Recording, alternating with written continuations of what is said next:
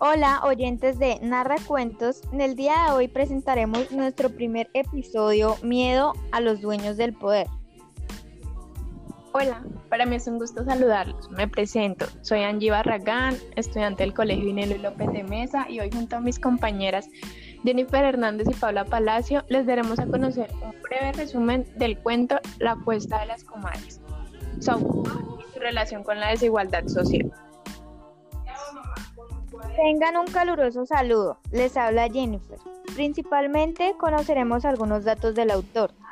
Juan Rulfo fue un escritor con nacionalidad mexicana, nacido el 16 de mayo de 1917. Él escribió dos obras, Pedro Páramo, publicada en 1955, y El Llano en Llamas, publicada en 1953. Y es en este donde se despliegan varios cuentos, siendo el tercero La Cuesta las Comadres. Hola, yo soy Paula. Continuando con los datos, algo significativo es que es imposible que Juan Rulfo en estos cuentos no lo relacione con ideas políticas. Sus personajes siempre solían ser campesinos. Juan Rulfo, al escribir con preocupación por los pobres, se desvió de las tradiciones literarias hispánicas de la época anterior de la Revolución eso en sí mismo era una rebelión política. Bien, siguiendo lo dicho anteriormente, los revolucionarios mexicanos veían la revolución como una manera de romper el poder de los ricos y de las élites mexicanas. Pero porque Rulfo creció en la época después de la revolución, podía ver y entender sus fracasos, entre ellos los problemas con la reforma de la tierra. En esta historia, la familia de los Torricos, quien posee toda la tierra de una cuesta cerca del pueblo Zapotlán en Jalisco, aterroriza a sus vecinos y a todos los que entran a su territorio. La cuesta de las comadres no solo muestra mucho de las condiciones de los pobres en tales circunstancias, sino también mecanismos que los poderosos usan para mantener su poder. Este cuento tiene como común denominador el problema de la violencia como elemento destructor de la sociedad. Es casi imposible entender los sentimientos de Rulfo y su motivación para escoger el contenido de su obra sin estudiar el contexto histórico en el que Rulfo pues nació.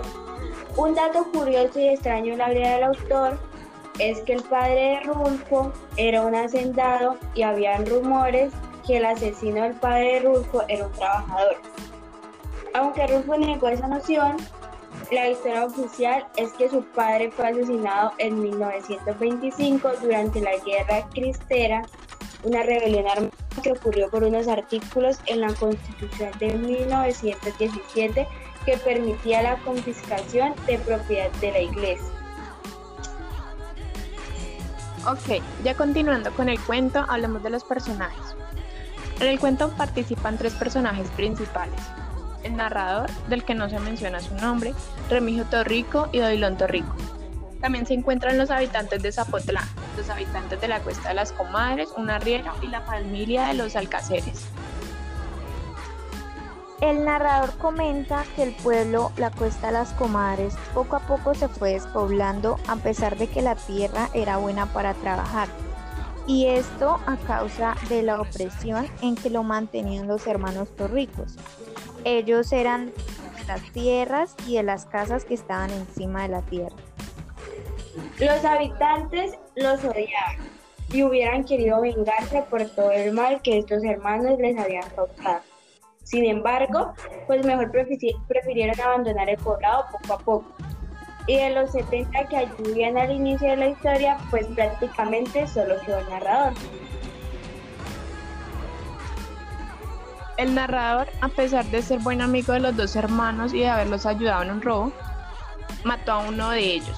Esto pasó porque Remigio estaba en la creencia de que él había matado a su hermano Dilón y un día estando borracho fue a buscarlo para vengar a su hermano. Pero en realidad a Dilón no había matado a la familia de los alcaceres, que vivían en Zapotlán otro de los poblados que eran asolados por los hermanos Torricos. Finalmente, el anciano en su defensa asesinó a Remigio Torrico con una aguja de arria. En este cuento se maneja el tema de la violencia a lo largo de toda la historia, tanto la vida a nivel colectivo como a nivel personal. La opresión social es el principal elemento que destruye la armonía y la vida de una comunidad. Cuando los hermanos perricos se alejaban un poco del pueblo para cometer sus fechorías en otras partes, el pueblo respiraba y podían realmente vivir. La venganza como deseo de hacerse justicia es el resultado de la opresión. En un estado anárquico eh, donde no hay autoridad que gobierne, la gente hace lo que quiera. Estos cuentos escritos en la primera mitad del siglo XX reflejan bien la crisis y el caos que existían poblaciones abandonadas a su suerte por el gobierno mexicano y que desgraciadamente siguen existiendo.